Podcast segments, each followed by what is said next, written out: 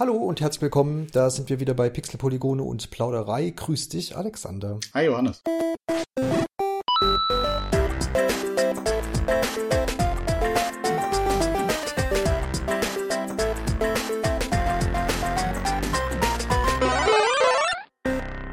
Heute dürfen wir mit Stefan Schüritz von den Honigstudios aus Berlin plaudern und er ist heute bei uns, um über El Iro A Wild West Tales zu sprechen, was jetzt kürzlich für die Konsolen und schon im letzten Jahr für den PC erschienen ist. Grüß dich, Stefan. Hallo Johannes, hallo Alexander. Ja, schön, dass es klappt und dass du heute bei uns bist. Wir wollen gleich zu Beginn so ein bisschen eine alte und ja, bewährte Podcast-Tradition und auch Interview-Tradition aus der äh, Mottenkiste holen. Und zwar heißt das Spielchen, wenn es überhaupt so als solches betitelt werden sollte, schnelle Frage und schnelle Antwort. Das heißt, wir haben uns eine, naja, fast zwei Hände volle kleine, kurze Fragen ausgedacht und die darfst du auch kurz und klein beantworten. Dein erstes Videospiel, Stefan? Gespielt oder entwickelt? Oh, ja, gespielt natürlich. gespielt. Ich würde sagen Quake 2. Äh mit vier Jahren auf dem Schoß von meinem Onkel. Uh. Zelda oder Mario? Mario. Ein bisschen Überlegungszeit hat er ja gebraucht. Ne? Mhm. ähm, Stefan, Konsole oder eher PC zum Spielen? Uh, ähm, in den letzten Jahren hat sich's gewandelt, Konsole, vorher PC. Was ist dein Mehrspieler All-Time Favorite? All-Time Favorite, äh, Warcraft 3. Videospiele sind für dich ein unglaubliches äh, Instrument, um äh, Emotionen und Interaktion zu präsentieren und zu ermöglichen, dass so viele Leute der unterschiedlichsten äh, Wesen sich ausleben können. Games Made in Germany. Super tolle Strategiespiele, äh, super tolle Rollenspiele, äh, Klassiker und eine super tolle Indie-Szene und neue Entwicklerszene, wo ich super drauf gespannt bin, was alles jetzt noch in den letzten Jahr, nächsten Jahren kommen wird. Welche Spiele haben dich emotional berührt?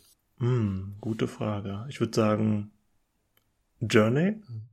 Dann, es war so ein Spiel, hast du Lux gespielt. Shelter, Shelter war's. Shelter war richtig toll.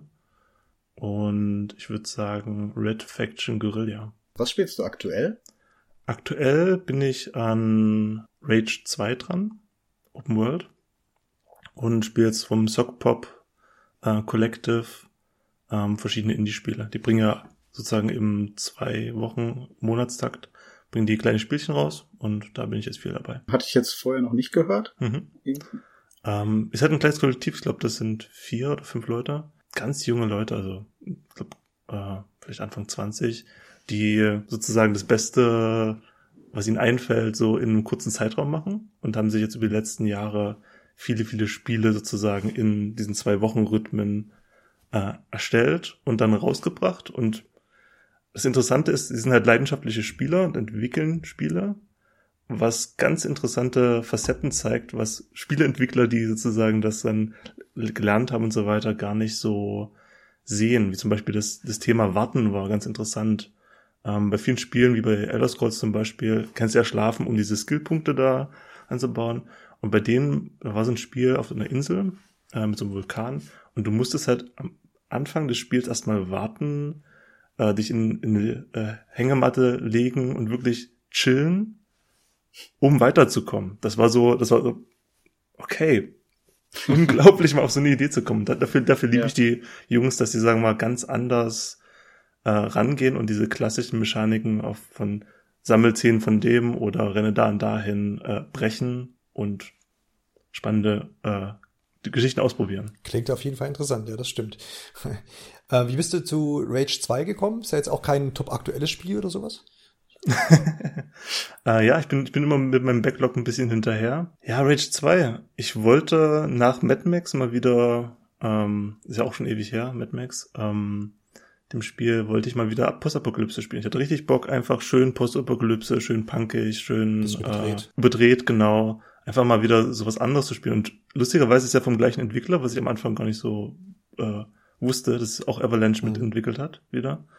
Mhm. Ähm, aber ich glaube, das waren, waren sie in ihren allerbesten Zeiten. Also man hat gemerkt, das war wirklich auf den Punkt Postapokalypse, wie ich es liebe. Gut, dann ziehen wir mal weiter. Äh, wir haben uns so ein bisschen natürlich auch mit deinem Werdegang äh, äh, beschäftigt. Es gibt ja ein oder andere Quellen, die wir da erforschen konnten. Und wenn man gerade auch so jetzt auf den beruflichen Werdegang blickt, könnte man ja fast denken, du hattest jetzt nicht immer unbedingt die Entwicklung eines Videospiels so von Klasse 1 an im Kopf. Wie ist es denn trotzdem letztendlich dazu gekommen? Kannst du das so ein bisschen abreißen? Ja, ich glaube, das war wirklich diese, diese Geschichte mit der Leidenschaft. Ähm, ich habe, glaube ich, sieben, acht Jahre Warcraft 3 gespielt. Immer jedes Wochenende mit meinen Kumpels äh, über LAN mhm. und so weiter. Und da haben wir unsere ersten Maps gebaut. Viele, viele Maps, viele, viele Tower of Defense gespielt und so weiter. Ähm, und es kam dann der, der Zeitpunkt, dann sollte ich halt eine Ausbildung beginnen, ähm, bin in die Programmierung reingerutscht, was ganz glücklicher, cooler Zufall war dachte auch so, ja, okay, gut, jetzt vielleicht habe ich mit dem Punkt eine Möglichkeit, Spielchen zu bauen. Aber nicht wirklich so als Beruf, weil das war in dem damaligen Horizont noch nicht wirklich greifbar. Mhm. Für mich war nur so, es gibt klassische Berufe, es gibt klassische Arbeit, die immer langweilig ist oder halt äh, sozusagen einen ausfüllt. Und dann gab es halt den Moment mit dem RPG-Marker, der war auch damals sozusagen über die Screen Fun viel verbreitet, mhm. RPG-Marker-Spiele. Ja, kenne ich auch. Man muss es ja ein bisschen wahrscheinlich mit erklären, ist der Bravo-Ableger, der, der, oder Videospielableger der Bravo gewesen, ne, die Zeitschrift. Bravo Screen Fun war das, oder? Ja, ja, das stimmt. Und sagen wir so, das ist, das war der, der Punkt oder der Zugangspunkt mal von kleineren Entwicklern Spiele zu haben. Sonst hat es ja immer so die äh, Computerbild-Spiele oder so, wo dann die großen mhm. Titel drinne waren, die dann halt drauf waren. Und die Spiele haben super doll Bock gemacht und wir haben dann versucht, mit dem RPG-Marker selber was zu bauen, damals in Leipzig mit der RPG-Schmiede Leipzig. Und aus diesen Versuchen ist dann ein Spiel geworden, wo, äh, mit dem wir dann in Leipzig und dann auch auf der Gamescom mal äh, so hobbymäßig einen Stand bekommen haben äh, über, über Retro-Game-Ecke, über die HTWK und René Meyer damals. Und über diese ganze, sagen wir mal, ähm, Geschehnisse kam dieser Gedanke, man kann Videospielentwickler werden, näher. Und eigentlich glaube ich, der, der Punkt, warum ich dann gesagt habe, okay, ich mache jetzt sozusagen meinen Webentwicklerjob, den ich damals hatte, höre ich den auf, war einfach, dass ich gemerkt habe, ich kann Leuten Freude bringen mit dem, was ich mache. Und habe selber halt super Freude dran zu sehen, wie die Spaß an den Dingen haben, die ich da baue äh, und auch rätseln können mhm. daran. Genau, da kam halt das Studium in Berlin, das ich da angetreten habe bei der SAE. Und das war ein komplett neuer Horizont, hat sich dann eröffnet, weil es war plötzlich, gab es halt dieses Berufsbild Spielentwickler. Und dann kam ich zu meinem ersten Job bei Hund Studios, bei dem ich jetzt bis heute noch bin, sozusagen. Auch glücklich bin. Ja, was war denn dann dein erstes Projekt bei Honig Studios? Bei Honig Studios das erste Projekt war Obstgarten. Mhm, okay, ja, das war, äh, ist eine App gewesen, ne? Soweit ich das. Genau. Das Interessante, äh, wir haben angefangen als Studio für Auftragsarbeiten. Also als ich da angefangen habe, ging es viel darum, äh, für andere Firmen Umsetzungen zu machen. Die hatten schon die Projekte oder brauchten halt Ressourcen in Programmierung oder Design und so weiter. Und je nachdem haben wir halt einen größeren oder einen kleineren Part an einem Projekt übernommen. Mhm. Äh, muss sagen, das war auch ein sehr, sehr guter Einstieg, wenn man so äh, in die Spielentwicklung rein möchte mit sowas geleitetem, würde ich sagen, anzufangen, statt mit so einem eigen ambitionierten Projekt. Außer man hat schon, man hat das Gefühl schon dafür. Es gibt Leute, die können das von Tag eins. Es gibt aber auch Leute, die müssen erstmal vom Gefühl hereinkommen. Aber das ist ja auch so, was ich zumindest als Außenstehender schon ähm, öfter mal gehört habe, dass gerade ähm, ja kleinere Studios oft sich über solche Auftragsarbeiten dann auch da in die Branche irgendwie reingearbeitet haben. Das ist mhm. ja doch so der übliche Weg. Ja, also ich glaube, glaub für speziell für äh, die deutsche Landschaft ist das sehr äh, populär der Weg, weil es auch so der sichererer Weg finanziell ist, reinzugehen. Trotzdem, also, also du hast jetzt gerade schon so ein bisschen ähm, das ab, äh, angerissen. Solche Projekte wie jetzt beispielsweise Obstgarten, wie siehst du die jetzt so? Welche Rolle haben die so für deine berufliche Entwicklung eingenommen? Das, ähm, was, was hast du daraus so für dich mitgenommen? Ich muss sagen, sie waren super wichtig. Ähm, es waren die ersten Projekte nach dem Studium. Im Studium hat man halt selber schon so Hobby, oder nicht Hobby, sondern studienbegleitende Projekte gemacht. Aber es ist noch was anderes, wenn dann plötzlich wirklich äh, Personen dahinter hängen und eine richtige Firma dahinter hängt. Ähm, und das war super, äh, da sozusagen teils in die Hand genommen zu werden, aber auch schon die Verantwortung zu spüren Und bei Obstgarten war es halt die Lokalisierung zum Beispiel, die super spannend für mich war, die auch dann später so ähm, in Elijo greifbar oder sagen mir, mir was gebracht hat. Wir haben das Obstgartenspiel für zwölf Sprachen, glaube ich, damals rausgebracht. Ähm, mit halt auch Vertonung, also Voice-Over sozusagen ähm, in den Sprachen. Und das war super, super spannend, diese Erfahrung dort zu machen. Wie ist es denn, ähm, du ja auch hast ja auch gesagt, du hast als Webentwickler so ein bisschen auch angefangen oder als Webprogrammierer. Mhm. Das werden ja vermutlich weitestgehend auch Auftragsarbeiten gewesen sein, vermutlich. Mhm. Jetzt sind ja ähm, diese zwei oder die, die Apps, die ihr damals gemacht habt, zum Beispiel Obstgarten oder auch Überflieger, sind ja letztendlich auch klassische Auf, Auftragsarbeiten gewesen. Ähm, inwiefern hat man denn da noch die Möglichkeit, so ein bisschen kreativ auch mitzuwirken? Oder ist das wirklich reines, wir wollen das und jenes haben, setzt es bitte um? Äh, ich muss sagen, als Webentwickler hatte ich auch schon ziemlich viel kreative Freiheit ja. gehabt. Ähm, weil es meistens so, zum Beispiel für eine Goldschmiede oder für mhm. jemanden, der meerwasserresistente äh, Außenleuchten produziert hat. Schön. Ähm, haben, haben wir die halt auch beraten. Also ich war sozusagen Kundenberater, Programmierer und Mensch zum Zusammenbringen von Projekten.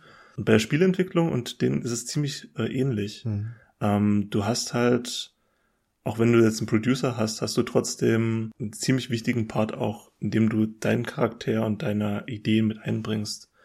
Also alles, was ich bis jetzt kennengelernt habe, war immer ziemlich darauf erpicht, dass wir uns wirklich äh, darauf einbringen und wirklich Lust drauf haben, gemeinsam was zu schaffen. Ja. ja, das klingt doch auf jeden Fall gut. Also ich glaube, was man da ja auch immer umgehen will und was ja jetzt anscheinend bei dir nicht der Fall war oder bei euch nicht der Fall war, dass man jetzt irgendwie was aufs Auge gedrückt bekommt, womit man vielleicht gar nicht so richtig grün ist und das aber dann trotzdem irgendwie machen muss, weil es halt dann die Arbeit ist.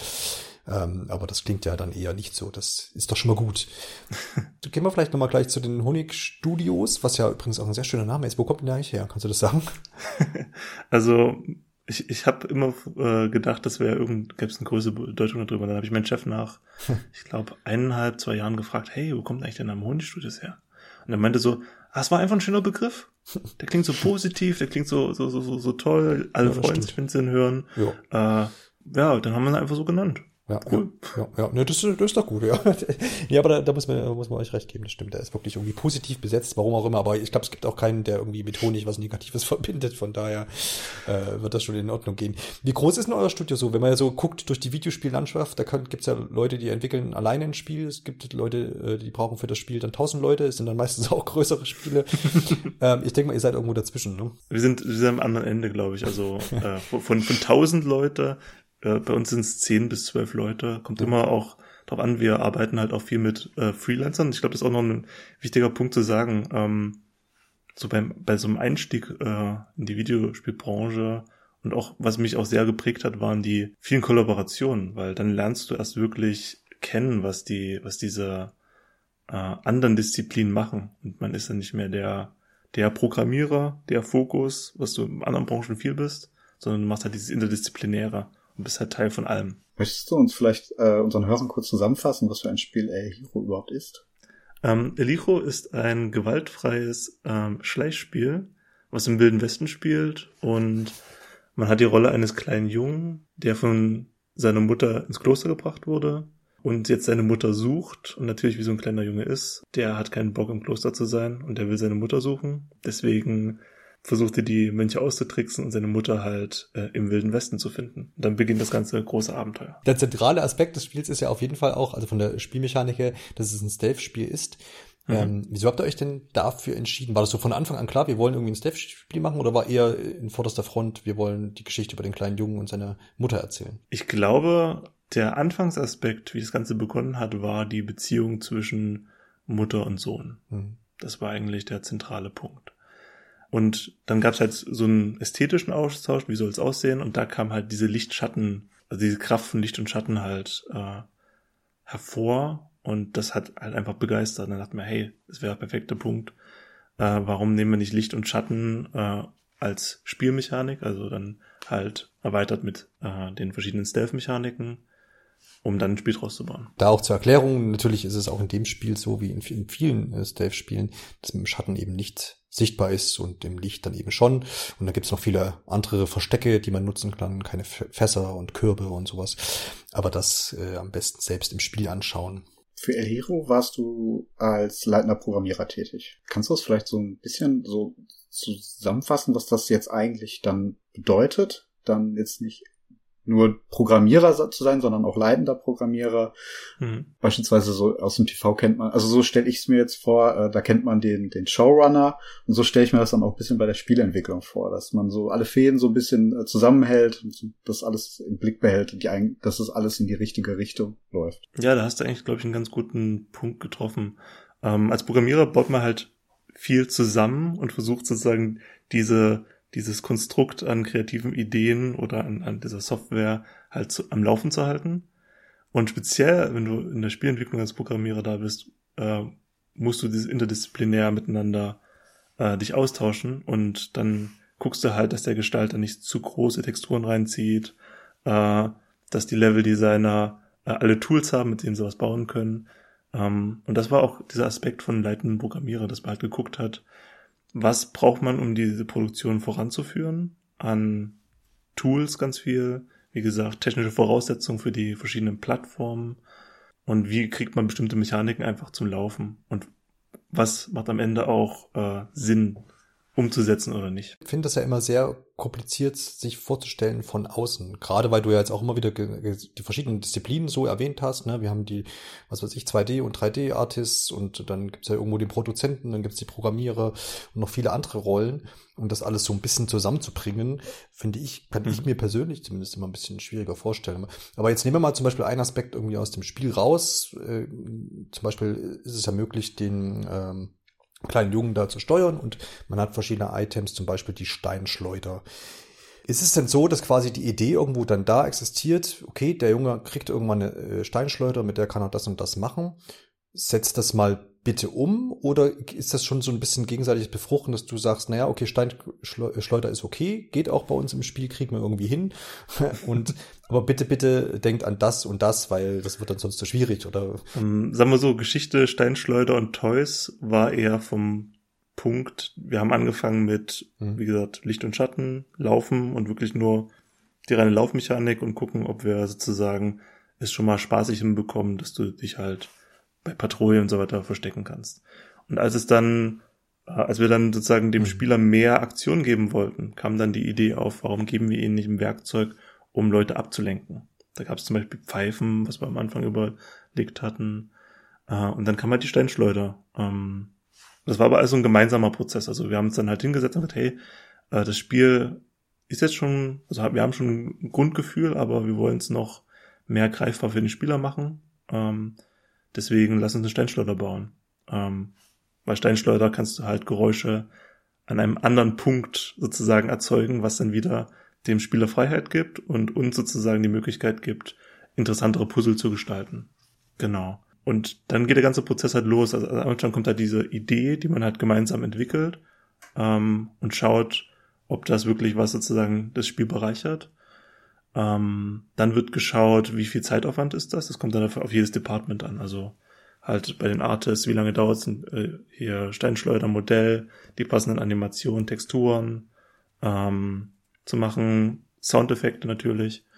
Ähm, dann Programmierer, was bedeutet das in, im Sinne von, was musst du noch bauen? Heißt also Animationsansteuerung, ähm, Behaviors, also die ganzen NPC-Verhalten von den Charakteren und was für Szenarien können passieren. Und das dröselt sich dann krass auf, wenn du dann äh, kennenlernst, was es bedeutet, wenn ein Geräusch machst und plötzlich sechs verschiedene Mönche aus fünf verschiedenen Ebenen zu einem Punkt rennen wollen und gucken wollen, was da plötzlich passiert.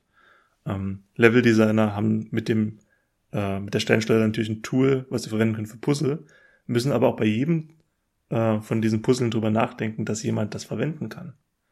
Das heißt also, es darf auch nicht zu einfach sein oder zu schwer, je nachdem, äh, ob du das Toy hast oder nicht.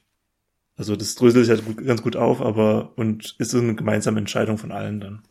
Ähm, genau, also das, das klingt jetzt sehr iterativ, ähm, wie ihr da vorgegangen seid. Also dass ihr so für mich jetzt, dass ihr erst eine, eine grobe Idee hattet, ähm, da sage ich mal einen Prototypen entwickelt habt und ähm, man dann so gemerkt hat, okay, das, das funktioniert so und dann schauen wir, ähm, was, was wir da jetzt eigentlich noch weiteres mit einbringen können. Ist das so richtig oder Genau. hattet ihr schon eine größere Vision eigentlich? Also diese Steinschleuder, wenn wir jetzt daran bleiben wollen, ist das was, was ihr schon früh irgendwie ähm, so im Blick hattet, dass ihr das mit einbauen wollt oder ist das wirklich so, ähm, okay, wir haben jetzt das Feedback und ähm, das da darauf bauen wir jetzt auf. Es war rein iterativ, Mhm. dass wir eine Steinschleuder rein haben wollten und hat sich gut entwickelt. Gilt das dann auch für die, für die anderen äh, Möglichkeiten, die Iro noch hat? Oder ist das, ist jetzt, ist das jetzt nur exemplarisch für die Steinschleuder, bei die jetzt irgendwann noch dazugekommen ist? Ja, die Steinschleuder war ja der Beginn der ganzen äh, Toy-Geschichte. Also wir hatten, wie gesagt, am Anfang das Laufen, dann hat man Rennen reingenommen, was auch Geräusch erzeugt. Mhm. Wir haben halt dann, als wir so einen Scope hatten und wussten, okay, wir machen einen Rahmen von 30 Leveln zum Beispiel, Mhm. wussten wir, okay, wir müssen die 30 Level mit interessanten Dingen füllen, um einerseits die Lernkurve und was der Spieler sozusagen erlebt, schön zu, äh, schön zu haben und ihm auch sozusagen Challenges zu bieten, dass er einfach Spaß an der Sache hat und bis zum Ende Bock hat und halt auch wichtig, Dinge zu bauen, die er in, wo zehn verschiedene Möglichkeiten hat. Also nicht immer nur eine Möglichkeit, um was zu lösen, was sehr, sehr klassisch oft bei AAA passieren kann. Mhm. Und dann kam halt, wie gesagt, mit den Toys kam halt auch mal der Gedanke, was wäre, wenn in dem Szenario das und das passiert, welche Toys könnte man einsetzen oder wird's uns was verbauen? Da sind auch einige Ideen daran äh, sozusagen gescheitert, einfach daran, weil sie nicht ähm, für alles funktioniert haben oder den Spieler halt irgendwas verbaut hätten. Ja. Kannst du uns da eine nennen, was für ein Spielzeug rausgefallen ist? Es gibt ja noch so dieses kleine Aufziehmännchen zum Beispiel, kann ich mich jetzt erinnern, das fand ich ganz niedlich. Genau. Ähm, aber was, was ist denn de- dem, dem, ja, dem, dem zum Opfer gefallen, euren Entscheidungen?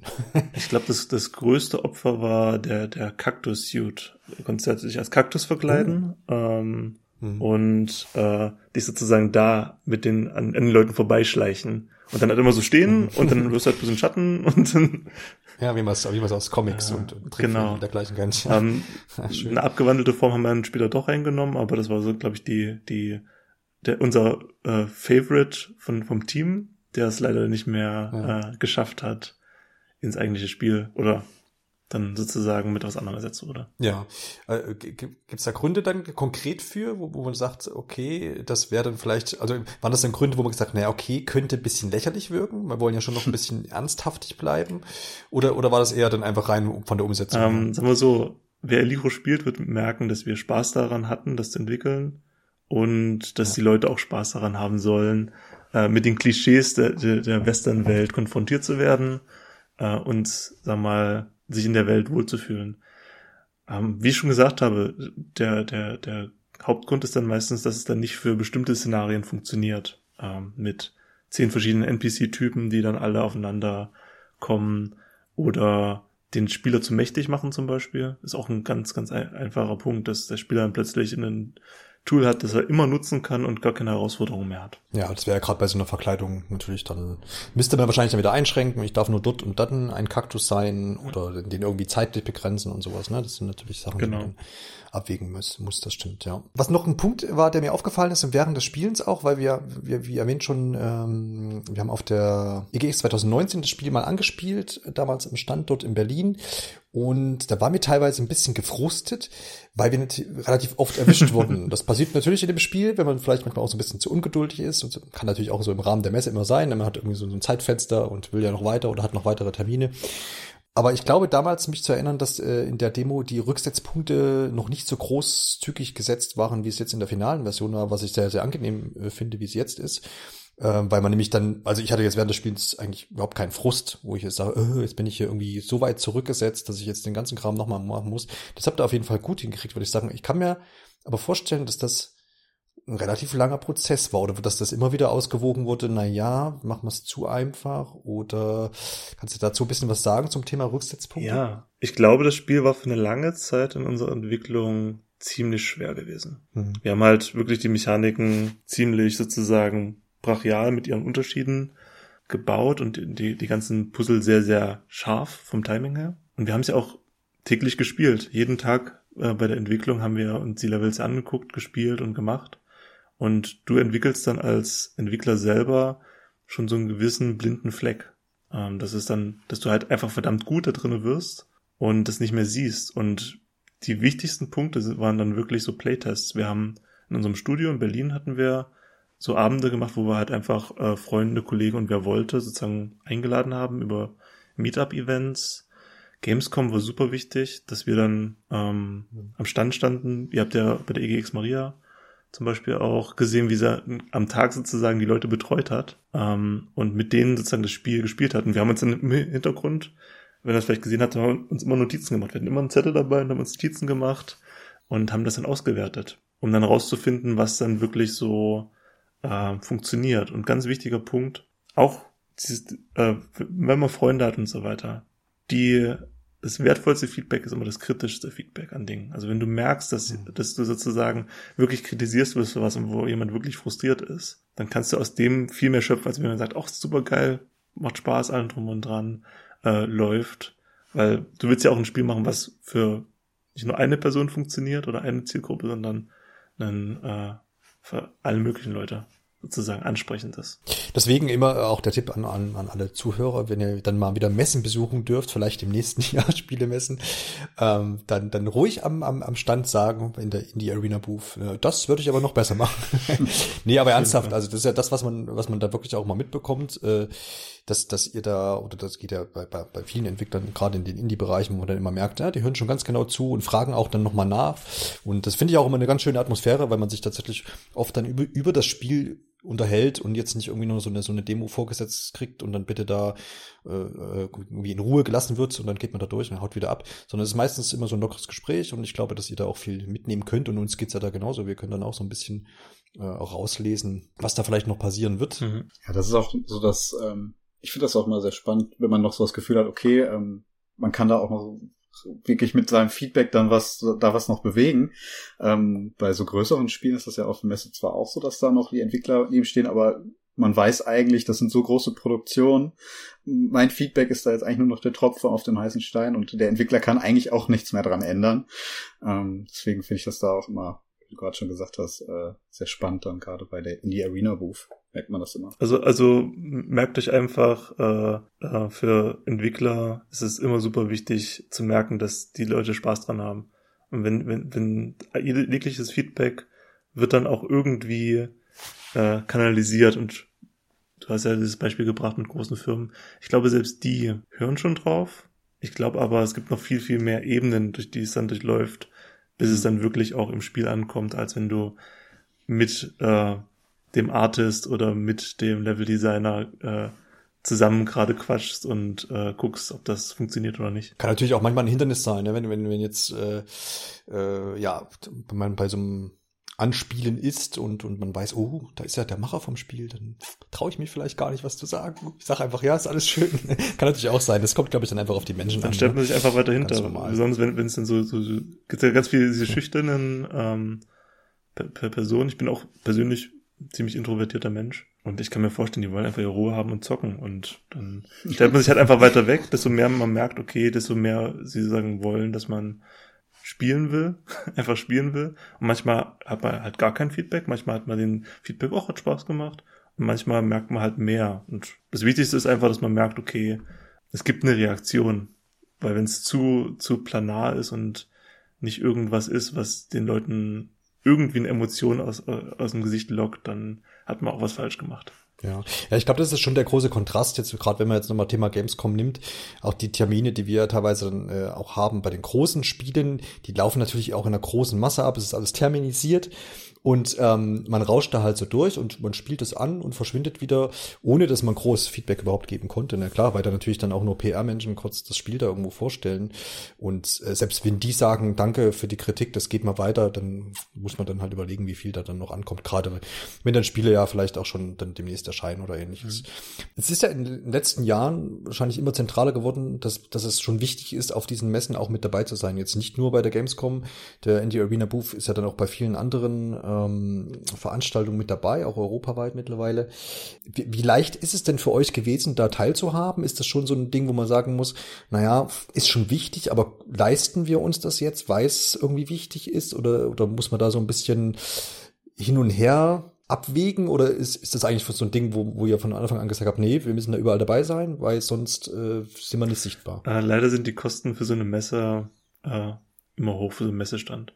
Es ist unglaublich toll, dass es solche Programme wie die Indie Arena Boost gibt, ähm, wo Entwickler einfach für günstiger Geld, wirklich erschwinglich, ähm, sich einen Stand kaufen können und dort wirklich super Support haben. Also ich kann einfach nur, kann einfach nur sagen, Indie Arena Boost ist klasse, sind die besten Leute, bester Support, beste Ständer, beste Atmosphäre. Es ist für, für unsere Skala an Entwickler, ist es, äh, Entwicklungsstudio von der Größe her, ist es die beste Variante, irgendwo teilzunehmen, weil sonst müsste man sich wirklich sehr, sehr, sehr ernsthaft mit Sparplänen auseinandersetzen, wie man auf alle Messen der Welt oder so geht. Aber auch gleichzeitig, äh, das ist auch das Interessante, wenn du einen Publisher hast, die kann, können dadurch auch was ermöglichen, was also auch, auch das, die Erreichbarkeit von äh, Spielern um den Globus dann auch auf verschiedensten Messen äh, angeht ähm, ist auch sehr, sehr wichtig und sehr, sehr gut, dass es sowas gibt. Was sind denn so, wenn du jetzt so rückblickend da mal draufschauen musst auf die Entwicklung von El Hero, was würdest du sagen, waren tatsächlich die größten Schwierigkeiten? Ich glaube, das äh, größte Ding in der ganzen Produktion war der Umfang des Spiels. Mm, wir haben eine lange Phase gehabt, in der wir geprototyped haben und äh, sozusagen unsere Spielmechaniken rausgefunden haben fürs Spiel und was wir haben wollen, was wir nicht haben wollen. Und die ganze Geschichte mit wie schaffst du 30 Level gut zu füllen, äh, wie kannst du sozusagen genügend Assets erzeugen, dass du die Levels wie den Canyon und so weiter und die Städte ausstattest. Dieser Umfang, der war, äh, glaube ich, ein großer, großer Punkt, äh, der uns in der Entwicklung bis zum Ende sozusagen beschäftigt hat. Und auch die Portation. Weil wir haben, sag mal, nachdem wir sozusagen unseren Grundstamm ähm, noch nicht final hatten, aber schon so eine Definition hatten, wie wir unser Spiel haben wollen, hatten wir relativ zeitig auch mit den Konsolenversionen angefangen. Und wir hatten vorher noch nie Konsolenports gemacht. Das ist schon ein Zeitaufwand, den man echt äh, berücksichtigen sollte. Und das haben wir gelernt, äh, dass man wirklich sich viel Zeit und Erfahrung nehmen sollte, äh, um wirklich für alle Konsolen das also ein sehr gutes Ergebnis hinzubekommen. Wenn du jetzt die Konsolenversion erwähnt hast, ist das dann der Aufwand, der entsteht durch die ähm, ganzen Anpassungen technischerseits, weil die Konsolen jetzt unterschiedlich leistungsfähig sind und prinzipiell äh, ja da irgendwo vielleicht eine Kluft herrscht, jetzt vielleicht auch die Switch-Version, wenn man die mal mit anspricht, oder geht es da eher um die Anpassungssachen, dass die Spiele den Standards entsprechen, die die unter, unterschiedlichen Plattforminhaber irgendwie vorgeben. Also da gibt's ja ganz, ganz, ganz äh, seitenweise Dokumente, die quasi dann auch beachtet werden, dass so ein Spiel dann auch in einem E-Shop oder im PlayStation Store oder bei Microsoft landen darf. Ähm, ich muss sagen, es kam, kam immer so ein bisschen auf den Prozess der Plattform an. Wir hatten ja am Anfang für Stadia entwickelt, war halt Streaming und Streaming mit den, also ein, Streaming-Spiel zu entwickeln, war schon was anderes sozusagen. Also wir haben es immer auf PC gespielt, PC-Exporte gemacht für Windows und Mac und geguckt, wie es läuft. Und dann haben wir halt Streaming-Plattformen äh, benutzt und dann musste man halt auf ganz andere Dinge achten. Ähm, bei PlayStation ähm, konnten wir bestimmte Shader gar nicht mehr nutzen, beziehungsweise mussten halt gucken, dass wir auf jeder Plattform ein einheitliches Bild hinbekommen. Bei den äh, technischen Voraussetzungen, die sie hatten, ist es von Leistungsparametern, äh, was für Typen sozusagen sie an Technologie verwenden, äh, als auch, äh, was du so schon angesprochen hattest, die Submissions, also was sind die sozusagen Requirements, die jemand hat. Ähm, Anforderungen, Anforderungen, genau, ja. Anforderungen die äh, die welche Plattformhalter an das Spiel hat. Ähm, bei Xbox ging es zum Beispiel sehr, sehr viel um User Management. Bedeutet also, wenn jemand während des Spiels äh, den, die Batterie aus dem Controller packt äh, und gleichzeitig auf einem anderen Controller quasi einloggt und da noch eine Taste drückt und also so, so Szenarien, wir hatten sehr, sehr ausführliche Szenarien, die speziell bei, bei Microsoft sehr, sehr ausführlich waren, was auch ganz cool war, um halt mal einen Blick dafür zu bekommen, was, was wäre möglich, äh, um das Spiel kaputt zu machen, zum Beispiel. Bei PlayStation ging es halt anders, wie gesagt, da war halt viel Shader-Geschichte. Bei der Switch war halt ähm, Vordergrund natürlich Performance. Als das gelöst war, ging es auch mehr darum, was kann man auf einem kleinen Screen darstellen. Was funktioniert auf einem kleinen, kleinen Screen, wenn du es im Handheld-Modus hast.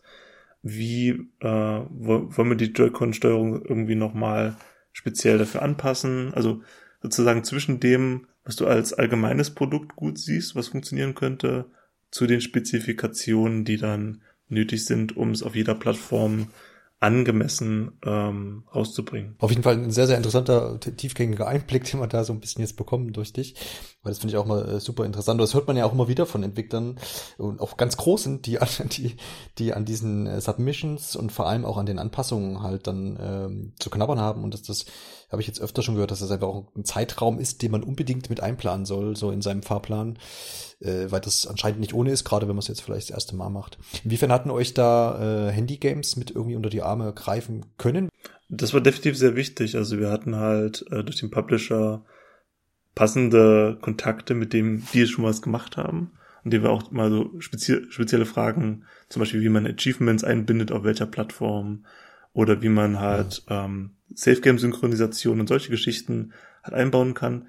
Man hat es zum ersten Mal gemacht, man kennt dann die Dokumentation sozusagen, macht das, aber es gibt dann ganz bestimmte Fälle, ähm, wie das mit den Controllern, was ich vorhin erwähnt hatte. Da kommst du, wenn du das erste Mal das machst oder so, dann ist es gut, jemanden haben, äh, zu haben, der Erfahrung hat. Und mit Handygames hatten wir halt einerseits die Kontakte bei dem Publisher, als auch die Partnerstudios haben uns gut geholfen.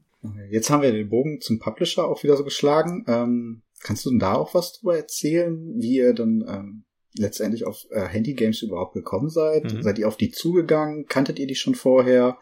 Oder war es vielleicht sogar auch andersrum, die, dass die vor eurem Spiel mitbekommen haben und gesagt haben, hey, das finden wir cool. Es, es war die Gamescom gewesen. Wir haben nach einem Publisher gesucht. Wir haben am Anfang halt eine Stadtfinanzierung von Medienboard Berlin-Brandenburg und Nordmedia gehabt.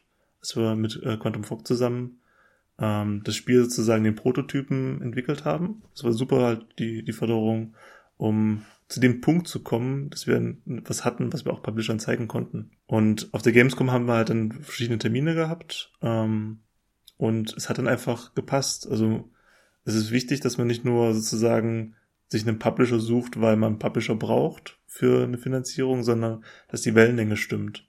Äh, und dass sie auch das Potenzial, was man selber als Entwickler sieht äh, in dem Spiel, auch selber haben. Das heißt also, man redet miteinander, guckt, ob das äh, der Katalog sozusagen auch vom Publisher sowas unterstützen würde an Spielen, ob sie selber Interesse haben und Bock haben, äh, das äh, Geld in einen zu investieren für, für die Entwicklung. Und das hat halt bei Handygames super funktioniert. Also wir haben super äh, Wellenlänge gefunden und haben dann zusammen halt diese Produktion gemeistert mit, wie gesagt, den Ports, den Performance. Ganz wichtig, QA war super, super wichtig und das war unglaublich gut, dass es da einen dedizierten QA-Abteilung gab, die sich stundenlang durch alle Levels immer und immer, immer wieder geschlagen haben, um rauszufinden, äh, was funktioniert und was nicht. Weil besonders bei diesem offenen äh, Spielstyle, der nicht so geskriptet ist, gibt es tausende Möglichkeiten, dass irgendwas passieren kann, was man äh, nicht voraussieht. Ist das, kann das auch manchmal frustrierend sein, wenn dann zu oft Meldungen kommen aus, äh, aus Unterfranken und die sagen dann, äh, ja, da müsst ihr doch nochmal gucken. Und hier ist noch was und da ist noch was. Ähm, gehört zum Beruf dazu, sagen wir so. Äh, wenn, wenn man mhm. Bock hat, was. Lieber so, als wenn es der User äh, entdeckt. Äh, ja. ja, wenn du Bock hast, dass du ein Spiel machen willst, weil die Leute drauf Bock haben, dann äh, musst du als, als natürlich als Entwickler selber Bock haben, dieses Spiel nicht nur zu entwickeln, sondern auch zu spielen und zu merken und auch die Kritik anzunehmen, zu sagen, hey, das funktioniert jetzt nicht, äh, das, das funktioniert so, das funktioniert so nicht. Und neben dieser ganzen QA-Geschichte äh, gab es auch durch Handygames den Schliff, dass wir sozusagen ein Produkt, Produkt formen konnten, was äh, auch wieder sozusagen für den Massenmarkt spielbar war, sonst wären wir vielleicht zu nischig geworden. Ich habe ja darüber gesagt, erzählt, dass wir ähm, das ein bisschen zu hart hatten, weil wir gespielt haben die ganze Zeit und dieser andere Einblick, diese andere Sicht auf Spiele ähm, hat uns definitiv geholfen, sagen wir mal, das jetzt draus zu machen, was wir persönlich toll finden und auch was die Spieler cool finden. Jetzt haben wir ja, im, im, also ich habe ja schon mehrfach erwähnt, dass wir das 2019 angespielt haben. Das war im Herbst, glaube ich, die EGX damals. Da haben wir damals auch schon so ein bisschen vorgetastet, haben gefragt, ja, wie sieht's denn aus mit so einem endgültigen Release-Datum? Ihr habt ja 2020 dann quasi das noch geschafft, die PC-Version zu mhm. veröffentlichen. Mhm. Ähm, inwiefern hat denn jetzt die, die Pandemie euch da gebremst? Hat sie euch überhaupt gebremst? Weil man hört da auch immer verschiedene Varianten. Zum einen sagen Teams, ja, zunächst schon, aber dann war das alles relativ schnell ins Homeoffice übertragbar und dann hat, haben wir da weitergemacht, wo wir aufgehört haben. Aber ist, andererseits äh, gibt es auch wieder Aussagen, die sagen, ja, es ist schon, zerrt immer noch, beziehungsweise hat, hat uns schon mehr ausge, ausge, ausgebremst. Wo, wo mhm. seht ihr mhm. euch denn da? Ich glaube, wir hatten einfach das Glück, dass wir mit Elicho in der Entwicklung schon ziemlich weit waren und wir sozusagen uns dann darauf konzentrieren ko konnten während der Pandemiesituation als wirklich sehr, sehr geschmiertes Uhrwerk, was wusste, wo jeder seinen Handgriff wusste, äh, das Spiel sozusagen zu finalisieren. Ich kann absolut nachvollziehen, wir hatten es ja dann auch mit unserer nächsten Produktion, die jetzt gerade ansteht, was fehlt bei so einer, äh, wenn du im Homeoffice arbeitest und nicht mehr zusammen kreativ sein kannst? Weil besonders zu Beginn einer äh, so einer Spieleentwicklung ist dieser Austausch unglaublich wichtig, um das zu formen, diese, diese eigentliche äh, Spiel, was man machen will. Und da ist am besten wirklich dieser direkte Kontakt, dass man direkt sich in, in einem Meetingraum Blätter um, umherwirft und Dinge ausprobiert und so weiter. Super wichtig. Wie gesagt, bei Elicho war es halt äh, sau gut, dass wir eingespielt waren. Und wir auch uns schon sehr, sehr lange kannten dadurch und wussten, was, was noch zu tun ist. Bei unserem Spiel Impossible Bottles hatten wir zwar das eingespielte Team, aber die, die, diese Anfangs, dieser Start sozusagen vom Homeoffice in ein komplett neues Projekt ähm, war schon eine andere Schwierigkeit, die wir dann auch gemeistert haben.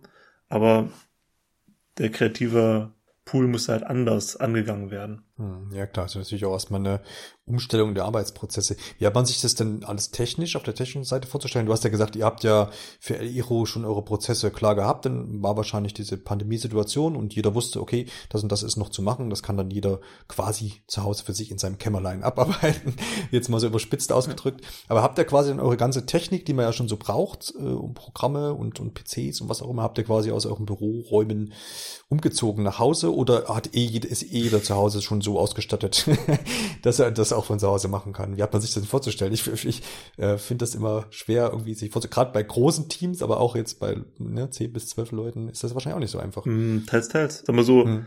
äh, genügend meiner Kollegen sind halt reine Konsolenspieler und haben jetzt nicht wirklich einen okay. leistungsstarken PC zu Hause.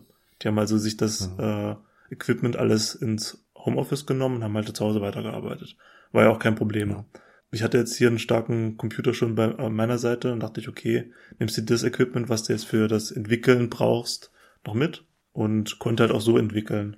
Ich, wie gesagt, ich glaube, glaube dadurch, dass wir, dass wir schon so eingespielt waren, war das alles ein ganz kurzer Prozess und wir auch schon von Anfang an mit äh, Online-Tools gearbeitet haben. Also unser ganzes äh, Taskmanagement, Zeitmanagement, ähm, die Kommunikation und so weiter war super easy äh, dann zu handeln, weil wir auch schon mit extern gearbeitet haben und halt so einen digitalen Workflow schon in uns drin hatten. Du hast ja die Tools gerade erwähnt. Zu den äh, Engines, die ja so den meisten äh, Indie-Entwicklern zur, zur Verfügung stehen, das ist ja so, wenn man es runterbricht, Unity und Unreal Engine 4 aktuell.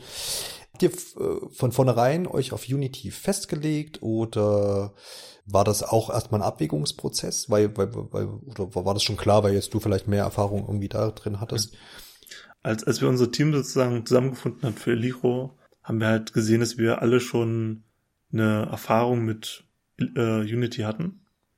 Und mhm. das sozusagen der gemeinsame Nenner war, um diese kreative Idee umzusetzen. Äh, ich muss persönlich sagen, ich habe gegen beide Engines nichts. Ähm, hab jetzt irgendwie, bin jetzt nicht in irgendeinem Kampf oder irgendwas. Ich glaube, es ist halt wichtig zu gucken, äh, wie die Leute diese Kreativität, äh, kreative Idee umsetzen können. Ja, bei uns war es halt einfach Unity. Ja. Ja, ich wollte ja auch gar nicht sagen, dass das irgendwie da irgendeine Konkurrenz herrschen muss. Ich, ich, glaub, ich, ich lese es jeden Tag in Social Media, deswegen. ja, okay, okay. Ja, da ist wahrscheinlich eine andere Blase, in der du dann bewegst.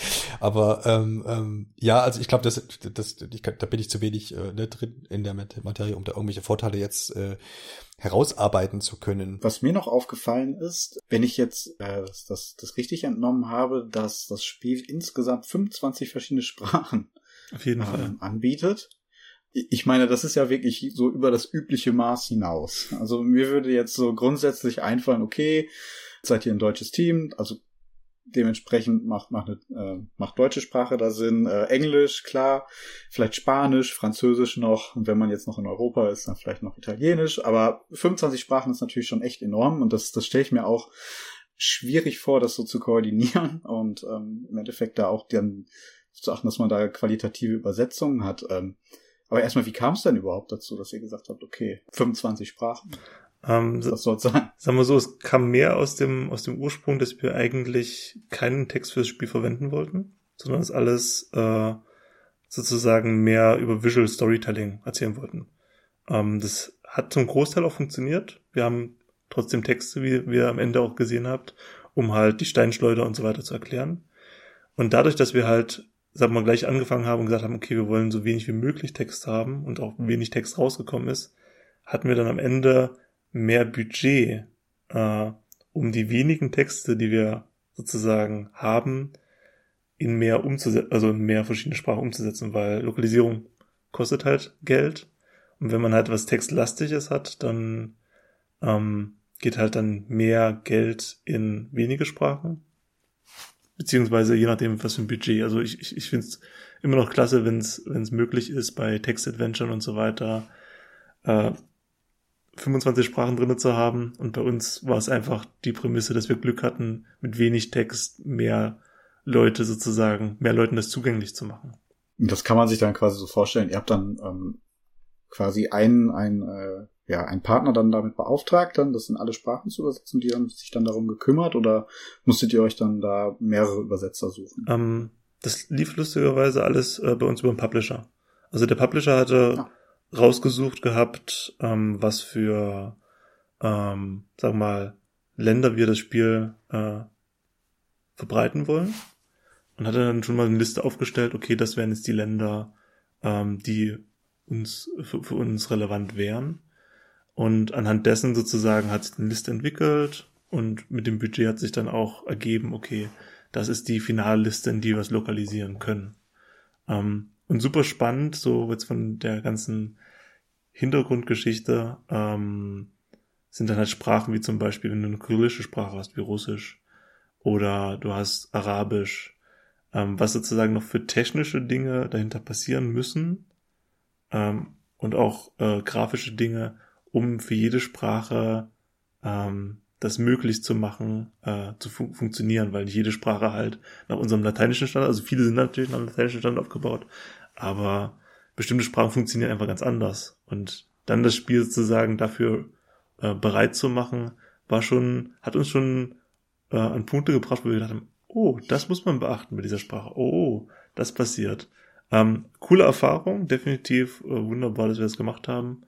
Ähm, und ich freue mich einfach, dass wir so viel Sprachen äh, ermöglicht haben. Ja, ich stelle mir dann auch so Probleme vor, wie ähm, dass, dass auf einmal so ein Text nicht mehr in die Textbox passt oder sowas in der Art. Genau. Ähm, also wenn, wenn du dir so, so eine schöne stilisiertes Textbox vorstellst, die in einer ganz bestimmten Größe schon der Designer sich vorgestellt hat, kannst du dir abschminken. Du guckst dann einfach, dass alles schön äh, sozusagen sich aufziehen kann in der Größe.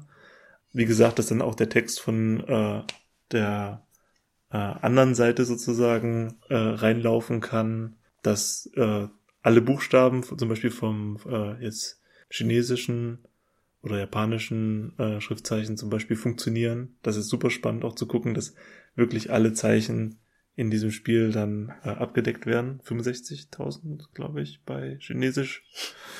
Jetzt nur mal so, das war der kleine, kleine Wink aus dem, aus dem Entwicklerzimmer zu Sprachen.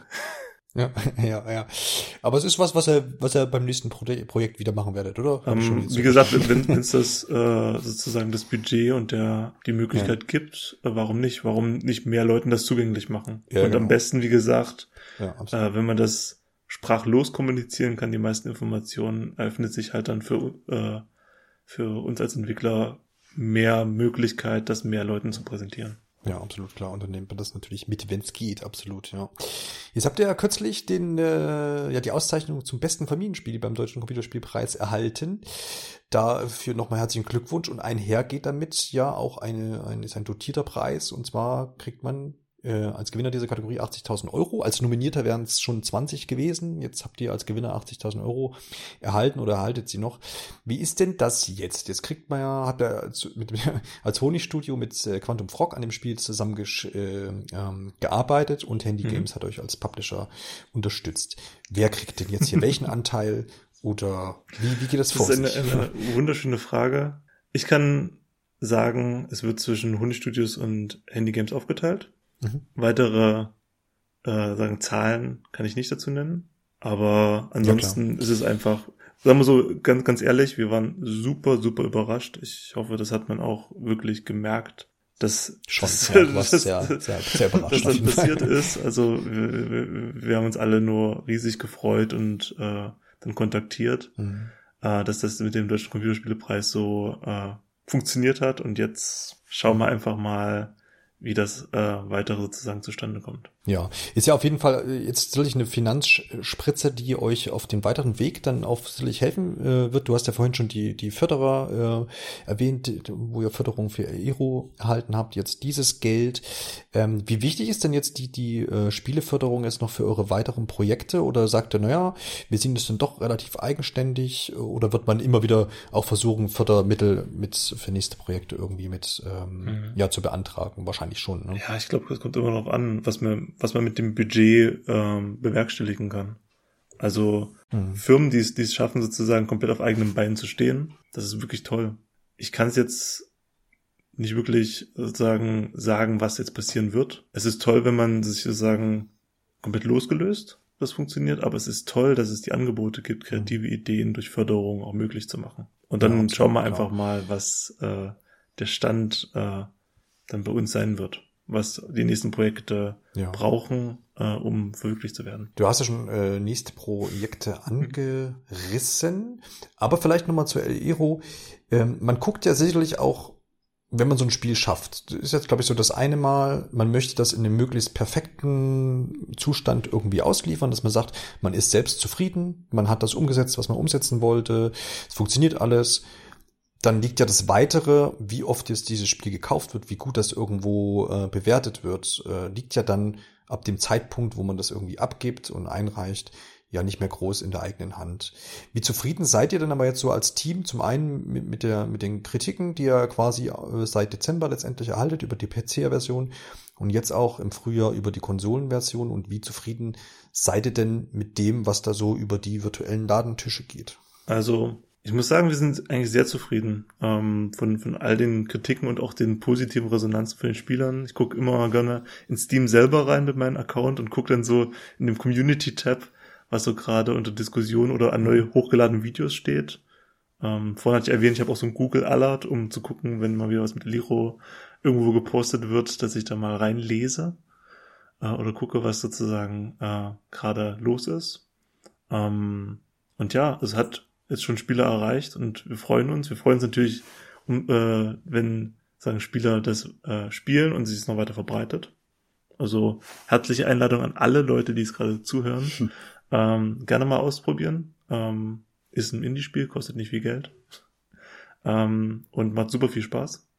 Ähm, deswegen, also, wir sind, wir sind positiv äh, und wir freuen uns, wenn Leuten das gefällt. Genau. Also es ist jetzt nicht unbedingt, dass ihr euch selber jetzt irgendwie so eine so, so, eine, so, eine, so eine Zahl irgendwo hingeschrieben habt, zu sagen, wenn ihr die erreicht, dann hm. erst dann sind Nein. wir glücklich. Es ging wirklich darum, es rauszubringen und zu gucken, äh, dass die Leute Bock ja, haben. Ja. Ja, ist ja auch das, was man auch oft von kleineren Studios hört, dass es ja auch erstmal äh, diese Hürde ist, dieses so ein, so ein Produkt vor allem auf mehreren Plattformen zu veröffentlichen und das final abzuschließen und dass man dann ja auch, und gerade jetzt durch die Sichtweite, durch den äh, Computerspielpreis, dass man dann Sichtweite hat und dass man dann auch so ein bisschen Standing hat und dann denke ich mal, werden schon die nächsten Projekte dann auch kommen. Auf jeden Fall. Wenn wir jetzt schon so über die, die nächsten Projekte sprechen, ähm, wollt ihr denn jetzt zukünftig dem, dem Genre, das ihr jetzt so bedient habt mit El Hero, also dem ja Schleichspiel oder Stealth-Spiel, wollt ihr da jetzt treu bleiben oder glaubt ihr, ähm, ihr wollt was Neues ausprobieren? Mhm. Also ich glaube, wir als, als Honigstudios, wir wollen immer gucken, dass wir, äh, wenn wir eine schöne Idee haben, das schön verpacken und jetzt nicht wirklich uns äh, als die Stealth-Game-Genre, äh, das Stealth-Game-Genre äh, Studio oder so begreifen. Das sind wir definitiv nicht. Äh, Gibt es zum Beispiel Mimimi, die da schon ein cooleres Spiel, glaube ich, äh, für die Hardcore-Leute produziert haben. Oder zwei. Ähm, und das, ja. deswegen, also die nächste äh, kreative Idee, die kommt, äh, wird dann halt wieder bestmöglich äh, in unserer Konstellation, in unserem Charme, den wir haben, rübergebracht. Ja, das lässt doch äh, so einiges vermuten. Und äh, es ist ja auch klar, dass man sich da nicht unbedingt in, in jedes Nähkästchen reinblicken lassen wird. Ich bedanke mich an dieser Stelle für das sehr, sehr informative Gespräch, Stefan, was wirklich in den verschiedenen äh, Bereiche viele kleine und größere Einblicke gegeben hat. Ich danke euch beiden für die Zeit. Ja, vielen Dank. Und würde sagen, damit sind wir am Ende auch dieser Episode und hören uns dann in einer der nächsten wieder. Und dann in diesem Sinne, tschüss und auf Wiederhören. Ciao.